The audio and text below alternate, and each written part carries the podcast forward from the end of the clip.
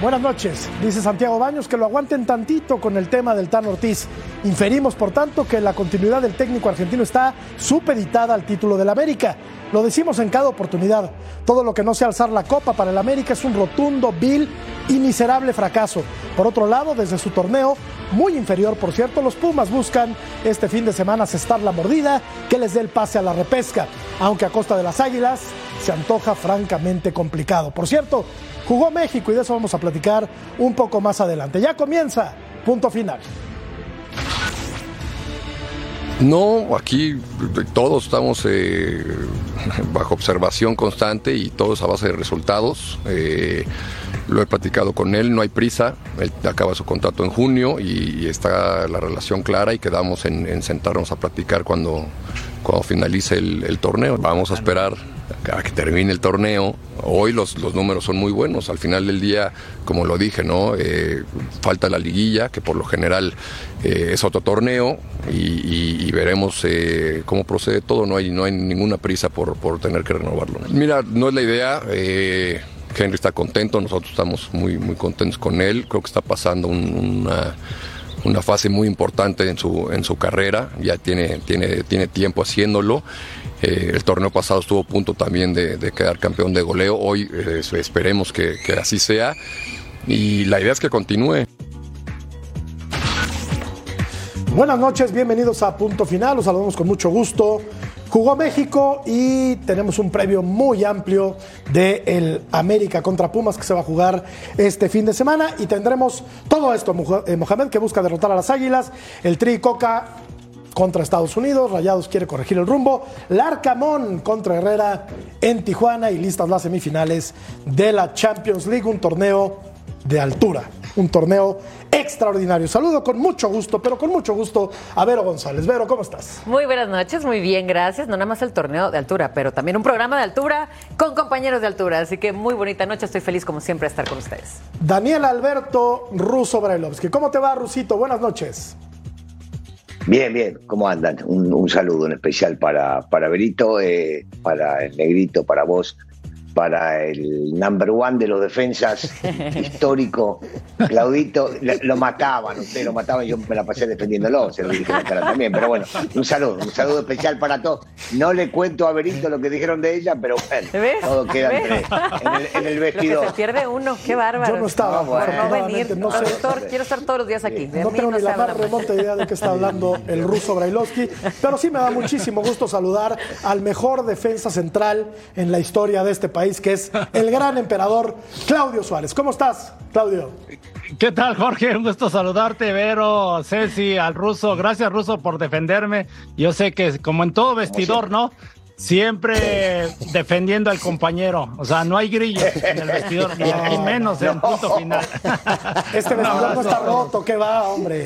Si tenemos en tipos. El nuestro no. No, no, no, no, no, para nada. Aquí no pasa nada, tenemos a tipos como Claudito, te digo una cosa, ¿sabes dónde aprendí a, perdón, perdón, ¿sabes dónde aprendí a cuidar a, los amigos dentro del vestidor y eso?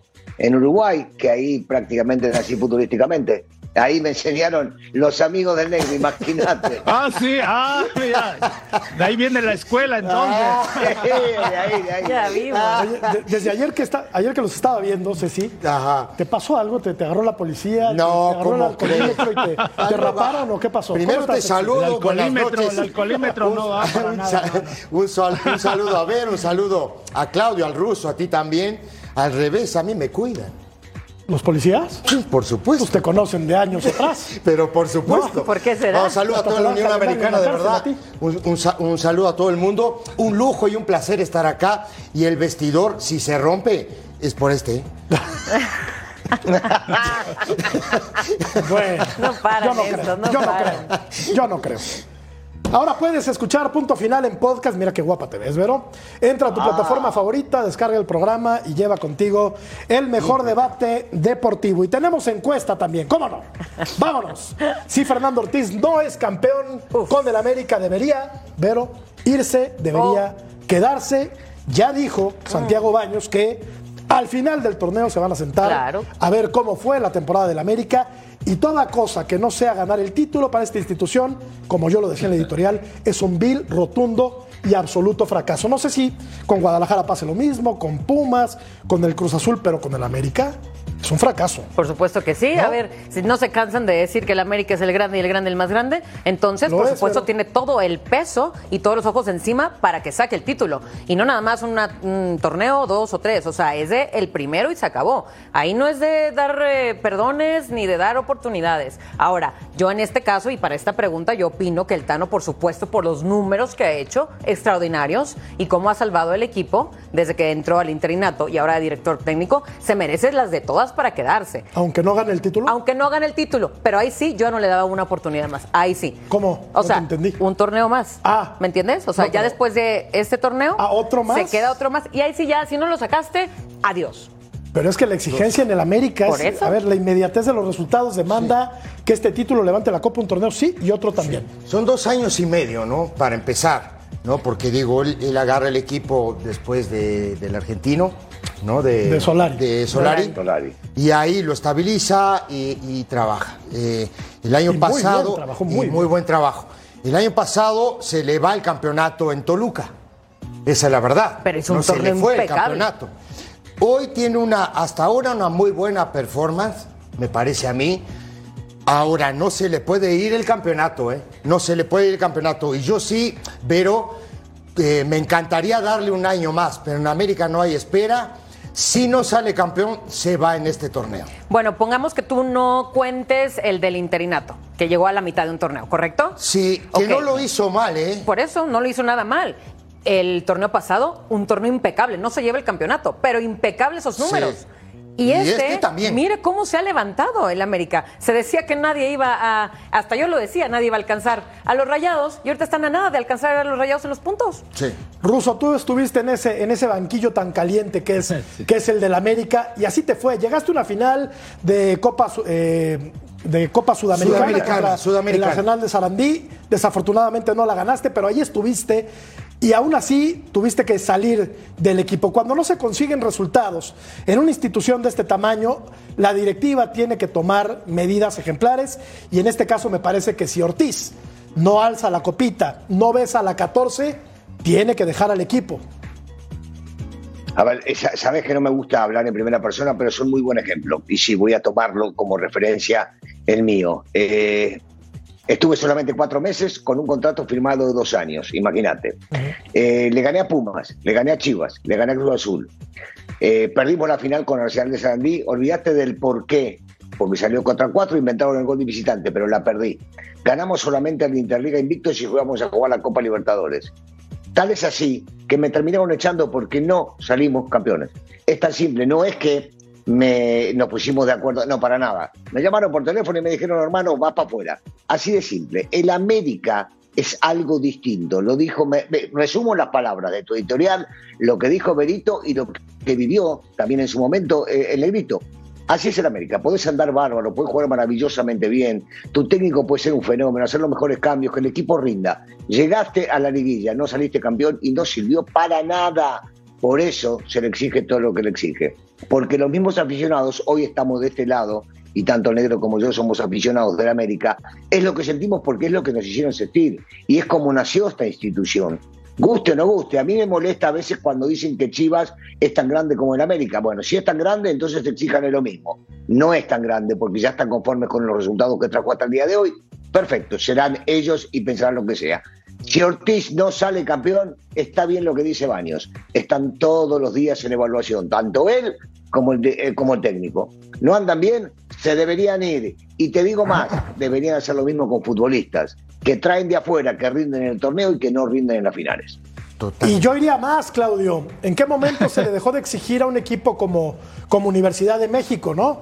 Que también, por historia, por trascendencia, en el fútbol mexicano tendría que estar obligado, igual que el América, que Cruz Azul y que el Guadalajara, a levantar también la Copa torneo tras torneo, entendiendo desde luego que la cartera de Universidad no es la misma que la cartera del América, ¿no? Y que, vamos, las circunstancias con las que se manejan los dos equipos son diferentes. Pero a ver, a ver, eh, Claudio, ¿por qué a Pumas o a Guadalajara o a Cruz Azul sí les damos chance y al América ¿Cómo no. se llama, chicos? Explícamelo, No, explícamelo, no, no, no, no, no, no. A ver, Jorge, Jorge, eh, incluso se adelantó, son chicos. No, no, no, chicos. Y yo iba a diferir, diferir con Vero, ahí sí la voy a contradecir porque, a ver, sus Tigres no, no le exigen que sean campeones. Claro que les exigen por la, por lo que invierten, por lo que es el equipo, a Rayados, ¿no? A Pumas, creo, y yo me siento orgulloso porque salí de ahí de Pumas, de una cantera, ¿no? Que, que trabajaba muy bien y que en base a eso competías y salías campeón.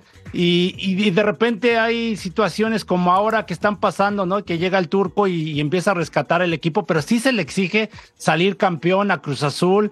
Yo creo que le preguntas a cada aficionado de, de cada equipo y te va a decir que sí, quieren salir campeón, a Chivas también. No. A mí me tocó semana a semana y que te exigían partido a partido y que tenías que dar resultados. O sea, no te perdonaban Era otra época, simplemente Claudio. llegar a, Era a otra la época, final. Claudio. No, no, Claudito, era otra época. Sí, No, en mi época te puedo decir, y en los 90 también, les exigían salir campeones, les exigían ganar. Hoy por hoy, lo escuchás con lo que hablan los técnicos y los futbolistas. Estamos muy conformes con lo que hicimos hasta el momento. Es una temporada maravillosa. ¿Eso qué quiere decir? Vayan y No, festejen el está mal, Ángel. está o vayan y Así festejen como, la Minerva. así No, como bueno. ahora, así como ahora este Baños, yo siento que le deben de dar una estabilidad a, al Tan Ortiz, ¿no? Porque ha hecho bien las cosas y tienes que evaluar su trabajo y no nada más la calentura, porque a mí, Ruso, no sé, yo no estuve en el América, pero eh, se decía que de repente el dueño se calentaba y en el palco y lo aconsejaba, no, no, sabes qué, por una calentura que perdiste un partido y ya por eso te echaban, pero no evaluaban tu trabajo como Claudito, tú ahorita lo mencionaste. o sea, hiciste un gran no es trabajo. calentura de un partido. Ahora no es calentura. El tipo hizo las cosas maravillosamente bien, el Tano, hasta el momento. Viene haciendo las cosas muy bien. Ganó todos los clásicos. El equipo juega bien al fútbol, va para adelante. Lo vemos y lo disfrutamos. Pero en el América, si no salís campeón, el trabajo no sirvió. Porque vos me decís, no hay que darle tiempo. ¿Cuánto tiempo? ¿Un año? ¿Dos años? Ya estuvo. No anda, no sale campeón, no va. Así es desgraciadamente dentro de la América, Claudio. O sea, no es que Sí. vos decís, bueno, acaba de llegar, le damos seis meses. No, el tipo lleva ya un tiempo ahí adentro y logró muy buenas cosas. Pero si se le sigue cayendo el equipo cuando llegan a finales, no está en el equipo idóneo para hacer bien las cosas.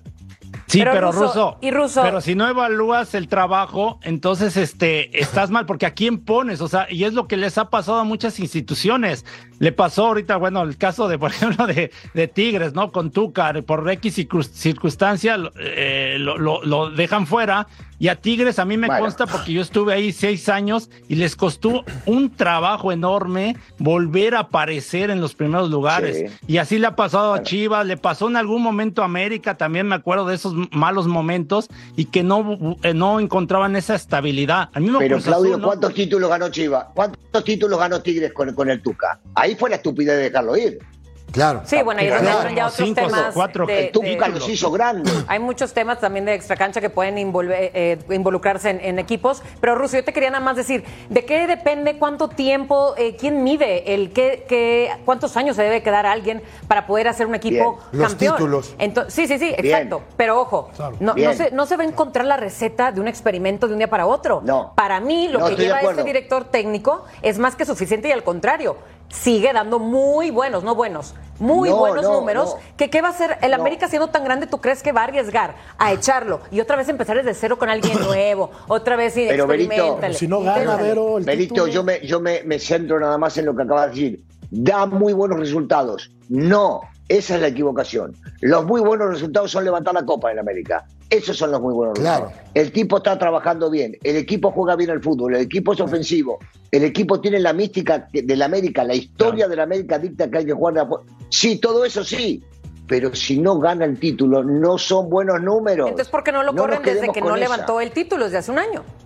Siendo el director del No, técnico. pero no, pe- No, pero- no lo viene levantando. A ver, te acaba de dar un ejemplo, Jorgito, y es cierto. Yo estuve solo cuatro meses. No levanté el título con un contrato de dos años y me echaron. Es Y así. no había el dinero que Aunque, había hoy. aunque en el caso tuyo, Ruso, y no es porque estés aquí y seas nuestro compañero, creo que la, la directiva pudo haber tenido un poquito más de paciencia. Claro. no es Sí, poca claro, cosa sí. llegar a una final de Copa Sudamericana. No es un dato. No, no, Pero- y ganar- pero, pero, para, pero, pero, pero había cosas, ¿no? Eh, había cosas externas Había aristas que el ruso no estaba de acuerdo. Y lo ha dicho acá. Y yo estoy de acuerdo con él, ¿eh? ¿Me entendés? Digo, me traes a este jugador o, o- o- o me sacas a este jugador y me pones al otro. Cosa que el ruso no estaba de pero rápido, ¿qué, tan- Sí. qué tan cierto era el tema que decían que Emilio Azcárraga, hablando claramente, que, que le calentaban la cabeza en el palco y de repente llegaba el vestidor Ah, y, sí. y gracias? O sea, Mira, yo, eso, a yo mí me parecía algo, increíble. Yo te voy a decir algo, este, eh, Claudio, súper fácil. Yo hace años que no dirijo, 2015 fue lo último, la verdad. Me aburrí del entorno. No me aburrí del fútbol, me aburrí del entorno que hay en el fútbol. Porque aparte no es solo eso, no es, no es Emilio Azcárraga y no es cualquier otro dueño del fútbol mexicano. Me- son, to- son todos. Metían mucho la ¿Sabes mano. cuál es el No, pero te explico, Sí, déjame sí. terminar la idea. ¿Sabes cuál es el problema lamentable? No, no, no, te lo digo, te lo digo. negro, no, pero hablar de, del partido. Pará, pará, pero quiero, quiero, terminó ter- de- quiero pará, que termine, pero no Ruso. quiero terminar. Dios. Ves que tiene dos lo que voy a decir, y no hacen lo, que voy, lo que voy a decir, lo que voy a decir que no me entiende este hombre. a decir? Ya se le Lo fue. quiero decir, no, y se lo No quiero decir porque no me cortas, porque me cortas. Dale, lo que dale. te quiero decir es, mira, no son los dueños, son los amigos de la vuelta de los dueños. Entonces tú, tú le tienes que Sí. caer bien a uno de esos o a dos o a tres Sí. para quedarte en el equipo. Sí. Donde tú le caigas mal a uno, te vas. Oye, aquel América de, Ben. Hacker volaba, ¿sí o no? ¿quién? El América de Ben Hacker volaba. Sí, Ese- claro, ese- ese es de los equipos más espectaculares Sí. que se recuerden en la época moderna del fútbol Sí. mexicano. ¿Por qué lo echaron? Lo echaron porque el tipo le, lo llamaron a una reunión y el tipo dijo que no venía, que estaba en Cuernavaca, que no le habían avisado antes y chao. Y no le- y no le- la mañana no lo dejaron ¿Y entrar no le querían imponer a un jugador? No, ¿No, no es cier- no es cierto? no, eso no es cierto. El tema de Pagal, ¿te acuerdas? Eso es mentira. Bueno, es mentira. Entonces, todos estamos locos y equivocados. Vamos Mentira. a. ¿Eh? Bueno, está Si bien. Pagal jugó Ya. con él. Dale, dale, está Pero bien. Pagal no fue titular en la América. No, no fue titular. ¿Estás seguro? Segurísimo. Pero ¿cuántos partidos jugó Pagal? Pocos, pero según dicen, lo que se lo querían imponer a fuerza Ben Hacker. ¿No? A Pagal. A pagar, sí. Ya, amigos, ya, bueno, suficiente. Tenemos pausa y vamos, a Vamos a hablar de la selección mexicana de fútbol un poco más adelante. Ya volvemos a punto final, hablamos del México contra Estados Unidos.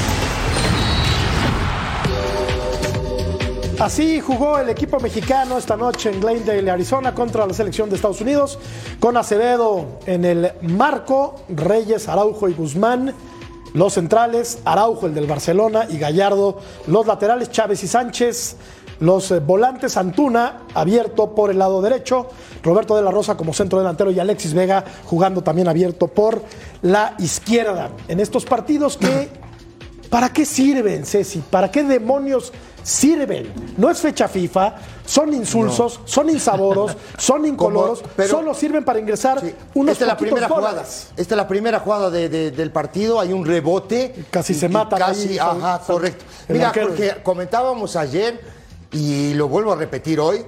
eh, se antepone lo económico. No a, a- a lo deportivo, que es lo que necesita México. Lo deportivo, esta jugada es de Chávez, todavía en el primer tiempo. eh, se engancha muy bien, llega de atrás.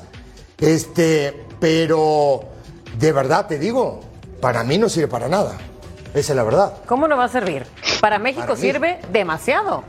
México ahorita está en la mira de todos, está a prueba el director técnico, sigue probando equipos diferentes, este es el tercer equipo diferente de Coca. Sí. Entonces para México lo es todo este partido, no importa que sea amistoso, no importa que no estén jugando con europeos, o sea, de todas maneras Coca tiene que seguir ganando. Aquí estamos viendo De el esto gol. depende de él. Buena Vamos a ver el de gol. Antuna, aprovechando un error garrafal Sí. de Estados Unidos. Buena definición. Y a ver, Ruso, eh, tú, tú te has pronunciado muchas veces a este respecto, ¿no? Este tipo de, de partidos solo sirven para llevar dinero a las arcas de, de la federación, pero en lo futbolístico, no, no sé si coincidas con Vero o no. A mí, yo no coincido, Vero, perdón. Está bien. Pero en lo futbolístico a mí me parece que no sirven para absolutamente nada. Aún, eh, aunque estemos hablando de el, el rival, ¿no? De- del área, el rival más importante del área que es Estados Unidos, son dos selecciones B. ¿Para qué sirve esto, Ruso? Y, hasta C se podría llegar a decir Sí. también. Eh, em- empecemos, empecemos por lo que, por el principio, por lo que dijiste de la cuestión económica y también tocó Cecilio. Hoy no se metieron menos de 10 millones de dólares en Pero los por bolsillos. supuesto. Para que entendamos. El, el- el promedio, el promedio de 160, 170 dólares por, por entrada y habrá habido 50 50 mil, 50 y pico mil 50 personas. mil Bueno, personas. Esto. 50. Hagan el número y les va a dar arriba de 8 millones más lo que son los refrescos y todas las cosas que te venden. Pero no importa. Punto uno, la lana sirve y me llegaron como ellos querían llenar. El espectáculo fue pobre, realmente. Un partido que uno esperaba algo más, porque si le sirve a alguien es a los futbolistas, para mostrarse, para ver si pueden llegar a estar o no, y por el otro lado para demostrar al técnico que sí tienen alguna valía como para poder llegar a estar. A mí hubo cosas que no me gustaron, punto uno, y, y mirá que trato de darle crédito de entrada a Coca porque van tres partidos nada más, pero uno. Eh, el arquero fue el capitán. ¿Por qué? Porque cumplía años. Porque en realidad, si no. No, no, lo digo de verdad. Sí, sí. Porque en realidad, si no, debería haber sido Gallardo o Araujo. Tipo que están ya Sí. hace tiempo O en la Chávez. selección. O Luis Chávez. En Chávez. su defecto, Luis en Chávez. su defecto Chávez, que ya jugó un mundial, por ejemplo. claro. Eso ya no me Hasta gustó de Alexis. movida. Después, después lo tenés Alexis, que me pareció otra vez uno de los mejores futbolistas en la cancha, tipo sumamente desequilibrante, pero se vio poco, se vio poco porque me parece que nadie quería regalar nada, porque estaban muy atentos a las marcas, porque hubo muy pocas llegadas en el primer tiempo, porque los dos goles vinieron de los errores. Claudio nos contaba este, en el corte, uno viene por una falla de la defensa de Estados Unidos y el otro viene por una falla en un ataque de México y una mala y una mal, un mal cuidado del contragolpe. Entonces uno dice, ¿qué rescatan de todo esto? Y el que tiene la soga al cuello, para mi gusto, después de no ganar, sigue siendo Coca Claro. de, de tres partidos, de tres partidos, molero los tres, ganó solamente uno. ¿eh? Cuidado, Y se lo solamente ganó uno. El próximo partido en Las Vegas va a marcar mucho del destino de Diego Coca. Y se lo ganó Claudio, con todo respeto a Surinam, que en el mundo del fútbol es poco menos que nada. Con todo respeto, la verdad. Sí, no, bueno, Surinam de visita y llevó un, un cuadro alterno, ¿no? También porque hay que recordar que dejó a algunos titulares a los europeos en la Ciudad de México para enfrentar a Jamaica y bueno, lo de Jamaica, pues bueno, la gente se le volteó a México y le generó más presión y ahora este partido sí coincido con, con ustedes, ¿no? El tema de, de que ya estaba pactado por el tema de generar dinero y que algunos jugadores, viéndolo positivamente, algunos jugadores tienen la oportunidad, por ejemplo, Uriel Antuna, que es el que mete el gol y que se vuelve otra vez ahí a pues estar, ¿no? Todavía mantenerse en la selección. Eh, coincido con el ruso, los errores vienen de, de los goles más bien vienen de errores, ¿no? De, de el de, de México, por ejemplo, el, el primero Kelly Acosta la regresa Aaron Lon, que la pierde y Antuna se va frente, frente al portero Johnson. Y después, este, México en un eh, tiene la oportunidad para poner el 2 a 0, estre- estrella en el, en el travesaño y de ahí se desprende el contragolpe. Víctor este, Guzmán que la quiere sacar y se la termina dando a Jesús Ferreira, bueno, de rebote y, y el empate. Pero yo creo que les cae bien el empate, ¿no? Porque igual si hubiera perdido Estados Unidos se hubiera generado cierta presión entre comillas, porque también tienen sus problemas internos. eh, sigue eh, actuando el técnico interino, Anthony Hodgson, que, que mientras, ¿no? Porque con Benjarte se armó un problema con Gio Reina, entonces todavía siguen buscando un técnico eh, para la selección de Estados Unidos, pero parte de esta selección de Estados Unidos va a estar, ¿no? En los partidos importantes, porque tiene jugadores jóvenes, pero ca- casi la mitad son, creo que son los que van a estar. Fíjate, Ceci, si seré yo ingenuo, que pensé que ya habían matado a la gallina de los huevos de oro y me encuentro con que los paisanos en Estados Unidos siguen pagando un boleto carísimo para ir a ver a una selección que no es la titular. Sí. No, a ver, de estos, de estos que vimos hoy, ¿quiénes fueron al Bueno, Mundial? a ver, Luis y- Chávez. y seguramente- eh, Seis. Para rematar lo que dices es, Pero- toda la gente cercana a Phoenix y gente que viene a veces 3, 4, 5 horas manejando para ver este partido. y sigue llenando claro. los Y te, lo puede, y te lo puede decir Claudio que, que tiene, Sí, por sí, supuesto, que tiene, tiene la información mucho más clara que yo. Te voy a decir, de Antuna, Chávez, Gallardo, Araujo. ¿sí? Alexis Vega, Araujo. Sí. Dime quién más de estos muchachos va a estar en, en el- la próxima citación de Coca. Bueno, ni siquiera. Ah, Chávez. No, no, ya Ah, puse. el- Antuna, ajá. Chávez, Ah, ellos. Araujo y Gallardo. Lo fuera vi- de estos, No, no, no. ¿quiénes, ¿quiénes de estos muchachos que hoy iniciaron el partido no Bueno, van, a ser, van a ser citados para el juego de la semifinal contra Estados Unidos. Quizá este muchacho que juega en el Barcelona B. ¿Crees? Puede ser. El otro, ¿no? Araujo. Araujo. Araujo. sí. Araujo. Ok. ¿No? ¿Quién más? Kevin Álvarez que no. Pues ya va a ser la combinación también de los apareció. europeos, de los que juegan en Europa, Sí. que ya van a poder jugar.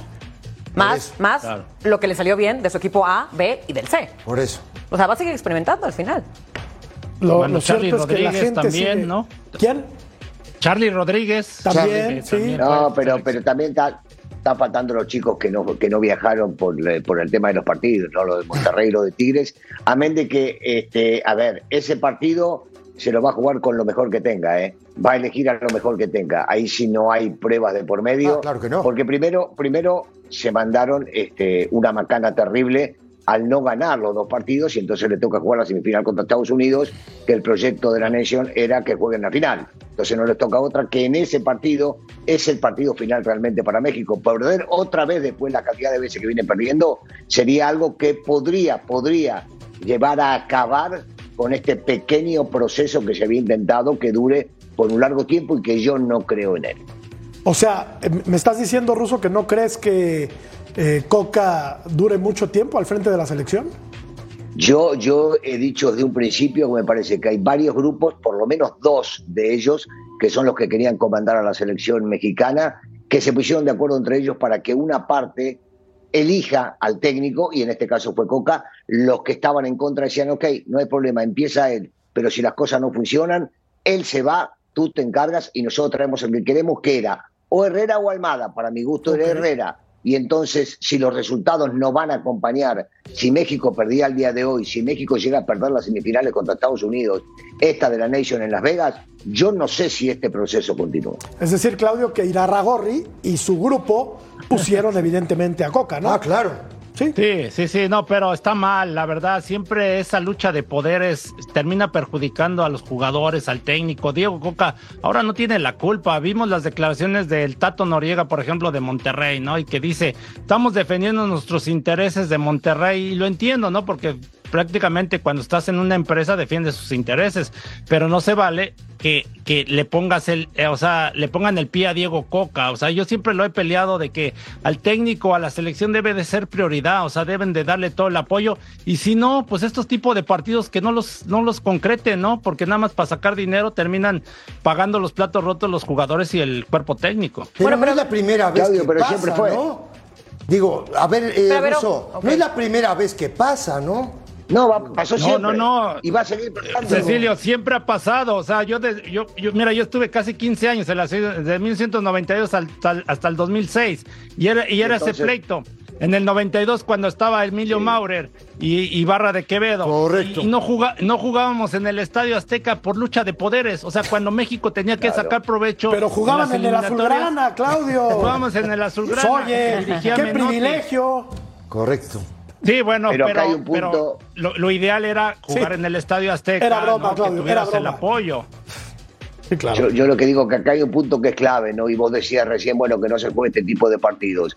Eh, para que la gente entienda, nosotros lo conocemos, este tipo de partidos se juegan por una obligación, porque eh, la Federación de Estados Unidos exigió a la compañía que arma los partidos de México en Estados Unidos que los deja jugar, pero que tienen que jugar contra ellos en el año por lo menos dos partidos, donde ellos quieran, cuando ellos quieran, en el horario que ellos quieran y en la cancha que quieran. Si no, no los autorizaban a hacer esos partidos. Y este dinero va para ellos. Entonces, te muere la gallina en los huevos de oro, se muere, porque todos estos partidos que vemos, que son todos de morondanga, se dejan de hacer, la gente no va a ir a la cancha, se van a perder entre 8 y 10 millones de dólares por partido. juego. Sí, de y la Federación Americana no va a permitir que se hagan si ellos no lo cobran. Yo Sí, tengo sí, mucha curiosidad, Vero, de, de- de escuchar a Diego Coca. A ver si después del corte ya tenemos las palabras del técnico de la selección. Volvemos.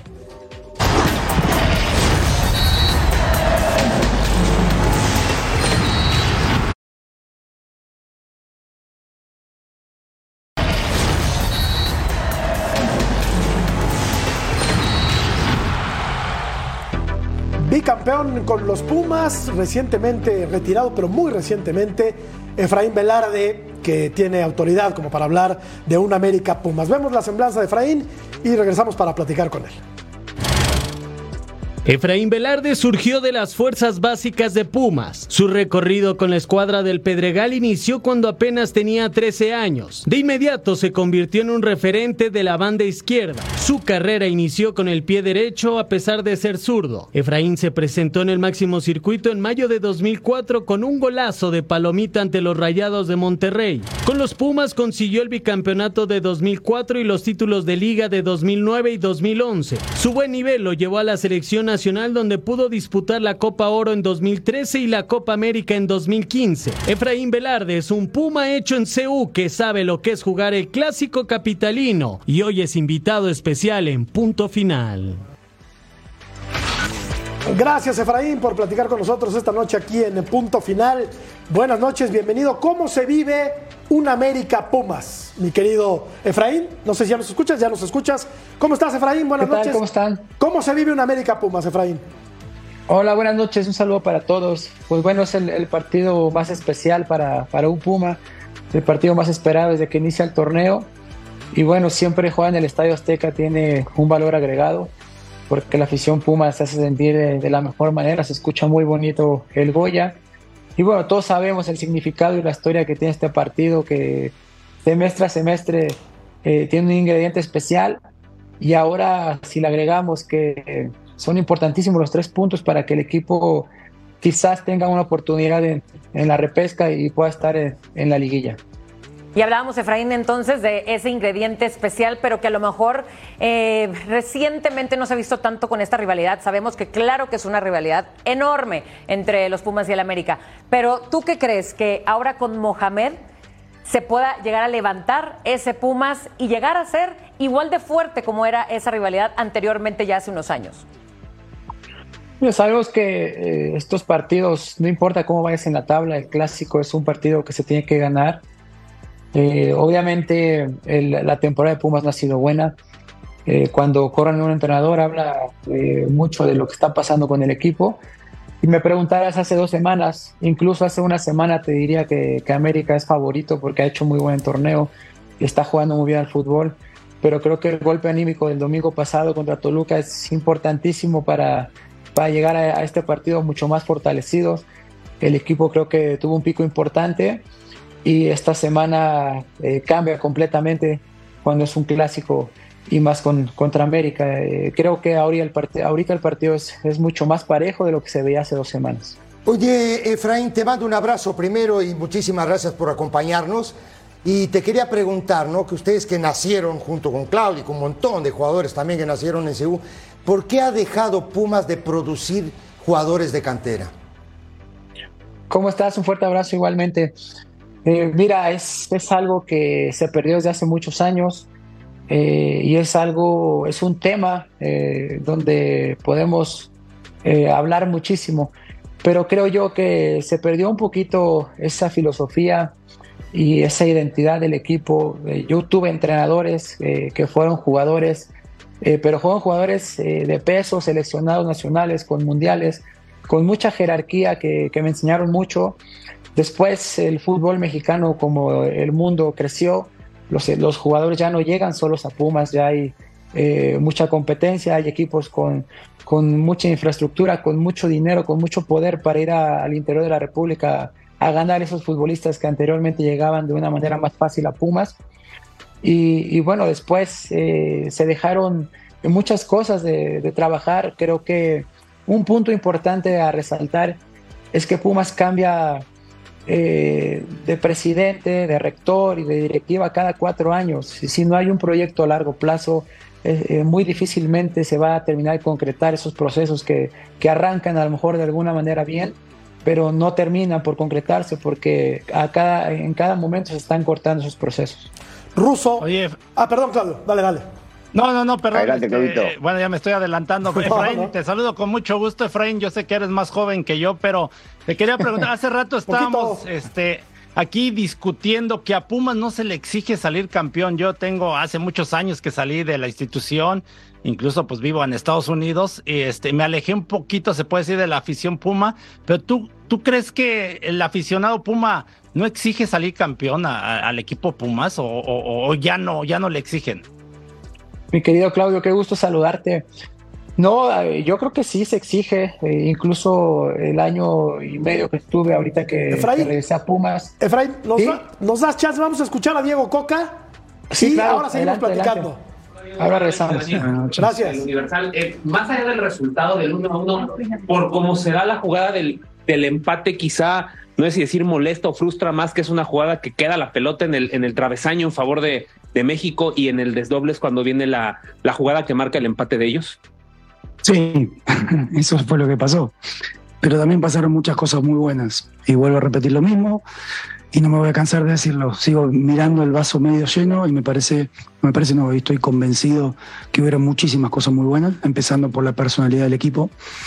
Cuando uno tiene un día y medio para trabajar con el equipo hay que tratar de ser muy específico, trabajar pocas cosas y las pocas cosas que se trabajaron salieron muy bien. Y estuvimos a la altura, tuvimos personalidad, manejamos el juego, tuvimos situación de gol. Y un poco el reflejo fue eso, ¿no? De, poder haber liquidado el partido de una pelota que pega en el palo. Eh, nos metieron una transición que ya sabíamos que, que ellos son fuertes en una transición, no la supimos cortar a tiempo, que también la podemos haber cortado con Fau, cosa que tampoco lo pudimos ver. Pero en líneas generales fuimos superiores y por sobre todas las cosas me gustó la personalidad del equipo. Por favor. Hola, buenas noches, Emanuel Campo. Eh, eh, preguntarle si no considera que puede ser injusto el, resultado y también que al final de cuentas se va a señalar a, este equipo mexicano por porque sigue la racha. Ya son cinco partidos seguidos sin ganarle a Estados Unidos. Vuelvo a repetir. Vos ves el vaso medio, medio vacío, yo lo veo medio lleno. ¿sí? Hoy fuimos superiores. ¿sí? Con Jamaica nos pegó, pegamos dos pelotas en los travesaños. Hoy pegamos una. Eso no lo podemos manejar. Pero si seguimos insistiendo y seguimos con nuestra personalidad y seguimos trabajando, van a venir los resultados. Tranquilo que vamos bien. Profesor, buenas noches. Bueno, eh, Efraín, continúa, por favor. Le estabas explicando a Claudio si todavía existe una gran rivalidad entre, entre Pumas y América y si el, si el equipo de Pumas está obligado, sí, a ganar títulos temporada tras temporada, como está obligado el América, como está obligado Guadalajara y Cruz Azul. Sí, bueno, le comentaba a Claudia que, la afición Puma sigue exigiendo títulos, está hambrienta de un título, hace muchos años que, no se consigue.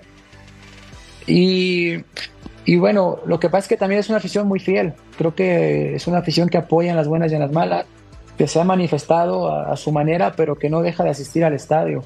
Y eso realmente es algo magnífico para, para el futbolista y donde te responsabiliza y te compromete de mayor manera. Ruso, sea amable con nuestro invitado, por favor. No, sí, claro que lo voy a hacer porque este jugaba bien, este jugaba bien y si, te tocaba ir por el lado de él te reventaba patadas, así que mejor ni me meto, no traigo canilleras, voy tranquilo, voy tranquilo. Te voy a cambiar de rumbo, te voy a sacar de las cosas chiquitas y te llevo a la selección. ¿Te gustan las cosas que te pasan dentro de esta selección? O sea, hoy otra vez terminan empatando con Estados Unidos, por lo menos no pierden pero todas estas cosas que suceden cada cuatro años, cambio de técnico, otra fórmula, no descenso, sí ascenso, que no van a cambiar, que no, que no sé, toda la porquería que pasa alrededor del fútbol mexicano, incluyendo los resultados. ¿Cómo lo ves? Mi querido Ruso, qué gusto saludarte. Mira, persínate que te traje aquí la, playa de, los Pumas. No, saca eso, por eso me está, haciendo mal, me está haciendo mal, me está haciendo mal. No, mira, realmente es el tema de la selección es un reflejo de nuestro país, es algo muy complicado. Cuando piensas que no pueden estar peor las cosas, terminan tomando decisiones que, te hacen dudar de, muchas cosas. Eh, me da mucha tristeza por el fútbol mexicano. Estamos atravesando una situación muy complicada. Eh, si mientras no estemos unidos todos, mientras todos los dueños no estén unidos, eh, realmente no vamos a tener una directriz. Y, sí, me duele mucho, ¿no? Eh, como decías hace un momento, no sé quién comentaba, Diego Coca es el menos culpable, ahí lo pusieron, él llega con muchas ganas de, estar al frente de una selección. Eh, de mi parte, pues tiene todo el apoyo para, para, que al equipo mexicano le vaya bien, pero creo que hay muchas personas que, que no quieren que le vaya bien. Eh, si, la, si la situación no empieza de buena manera, el proceso difícilmente va a llegar a su final y difícilmente vamos a tener la selección que todos queremos. Eh, sabiendo que, no tenemos el potencial que, quisiéramos tener. Eso, eso que, que comentas, Efraín, y, la verdad que tienes mucha razón, ¿no? Digo, de la falta de unión, de la falta de pertenencia, que eso lo hemos comentado acá, ¿no? Desde hace mucho tiempo. Ahora, ¿tú crees que es un tema de los jugadores o es un tema dirigencional? El, el tema de la, de la Federación Mexicana de Fútbol, de, de- de todo, de todo esto que rodea el fútbol mexicano, ¿no? Va de la mano, va de la mano, eh, pero sí creo que un punto importante de- en cuanto a la culpabilidad, por decirlo de alguna manera, es por parte de, de la, de la dirigencia, como mencionas tú. En el momento en que se volvió más importante el negocio que, que el fútbol, eh, desde ahí eh, ya es difícil exigirle de una manera al futbolista. Pero sí, también el futbolista tiene un grado de responsabilidad. Creo que a veces eh, el futbolista mexicano eh, se acomoda a las circunstancias que tiene el fútbol mexicano y a veces no tenemos esa hambre de, de desarrollarnos y de, crecer. Pero si tú ves un fútbol mexicano donde no hay ascenso, donde no hay descenso, donde no hay una competitividad eh, de alguna manera que te haga crecer como futbolista, pues estamos estancados, seguiremos estando estancados. Si no pensamos eh, que el fútbol es la mejor manera de salir adelante, pero primero la parte deportiva y después no veo un fin, no veo que los dirigentes se vayan a, a unir o vayan a terminar de hacer esa amalgama para que el fútbol mexicano crezca. Efraín, Efraín, perdón, dale, Claudio, dale, por favor. Dale, le doy- bueno, ya que agarramos ese tema, ¿no? Del, de- de- de- del fútbol mexicano, de la selección. Eh, Efraín, ¿no crees que también nosotros tenemos culpa? Que a mí me tocó estar en un tiempo de directivo en Querétaro, pero muchos de los que fuimos eh, este, jugadores, de repente tenemos un puesto de, directivo o algo y caemos en lo mismo, ¿no? De, por ejemplo, yo escuchaba ahora que este, esta, esta selección de Diego Coca, ¿no? Que porque no es fecha FIFA, ah, no, pues no presto a mi jugador y entonces cada quien ve sus intereses y prácticamente, como decía, siempre acuchillan a los jugadores actuales o al técnico y es difícil hacer algo, ¿no? Para ellos. Así es, Claudio. Cu- Cuando somos futbolistas eh, y decimos, no, yo cuando esté directivo voy a hacer esto y, voy a cambiar completamente, eh, lo decimos muy fácil, ¿no? Y, después, este, cuando estás del otro lado, pues se, complica. Pero sí, realmente, eh, Claudio, pues es algo que, que todos tenemos que corregir y que realmente esas ideas que tenemos, llevarlas a cabo. Bueno, que no se te olvide cuando seas directivo. Esperemos que no. Que lo, que lo podría hacer muy bien porque es un tipo pensante. Es un tipo pensante. Gracias, Efraín, por haber platicado con nosotros esta noche. Un placer. Y rapidísimo te pregunto: ¿quién va a ganar el sábado en el Azteca? No, no, no, no hay duda de esto. Este, Por más que vaya muy bien el América, creo que Pumas eh, está fortalecido. Muy bien. Eh, te voy a hablar con el corazón, sinceramente va a ganar Pumas. Muy bien. Y, y bueno, si quieres apostamos ahí con el ruso. Muchas gracias a todos. Ya, ya, ya, ya, adiós, de, deja de hacer Abrazo. andate, andate. Abrazo, Efraín. Muchas gracias. Bye, bye. Gracias, Efraín. Ya, Vamos ya. a la pausa. Volvemos a punto final. Gracias, Efraín.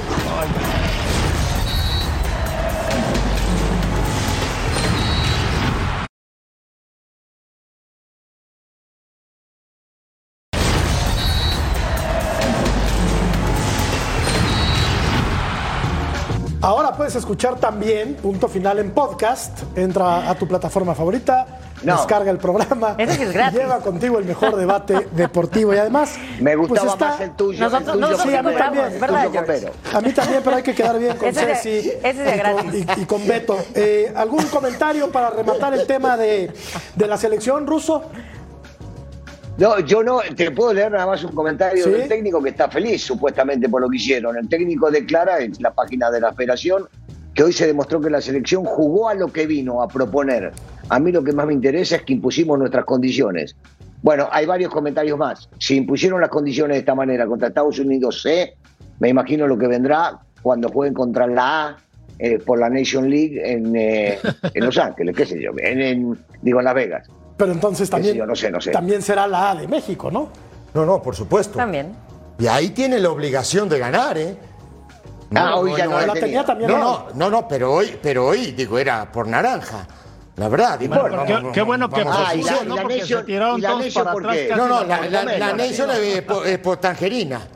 Sí, ¿me entendés? Pero lo tiene que ganar la Nation, no la puede perder. El ruso no la puede perder. pero y con este rival no puedes perder ni a las Sí, canicas. pero nada. Para No puedes perder ninguno. nunca. Es el rival Imposible. odiado, ¿no?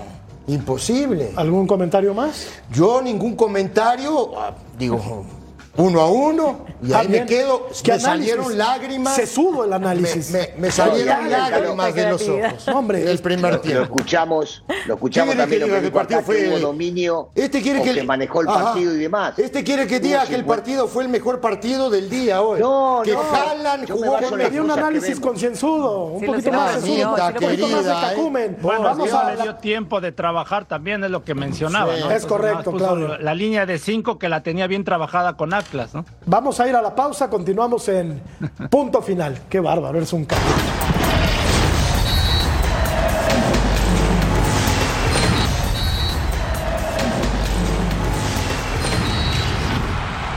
Vamos a revisar el calendario de la selección mexicana en la Copa de Oro. El 25 de junio va a jugar contra Honduras, hará lo propio contra Haití el día 29 y el 2 de julio contra la selección de Qatar.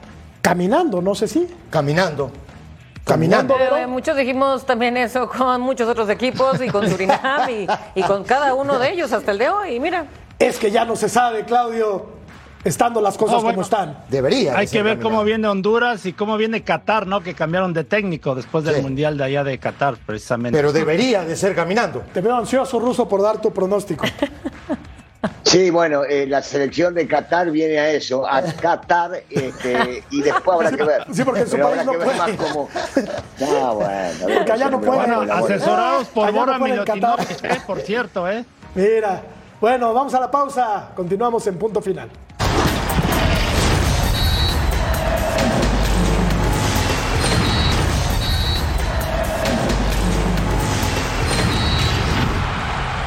Este viernes Cholos contra León a las 10 del Este, a las 7 del Pacífico en vivo a través de las pantallas de Fox Deportes. La encuesta termina de la siguiente manera. Si Fernando Ortiz no es campeón, con el América debería quedarse.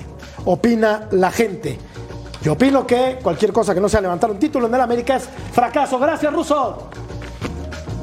Ahí nos vemos. Claudio, querido, abrazo. Gracias. Por mí que se vaya para que el América se venga para abajo. Buenísimo, sexy. Dale. Gracias, buenas, noches, Vero, Saludos a todos. un gustazo. Placer. Muy buenas Y a noches. todos. Buenas Hasta mañana. noches.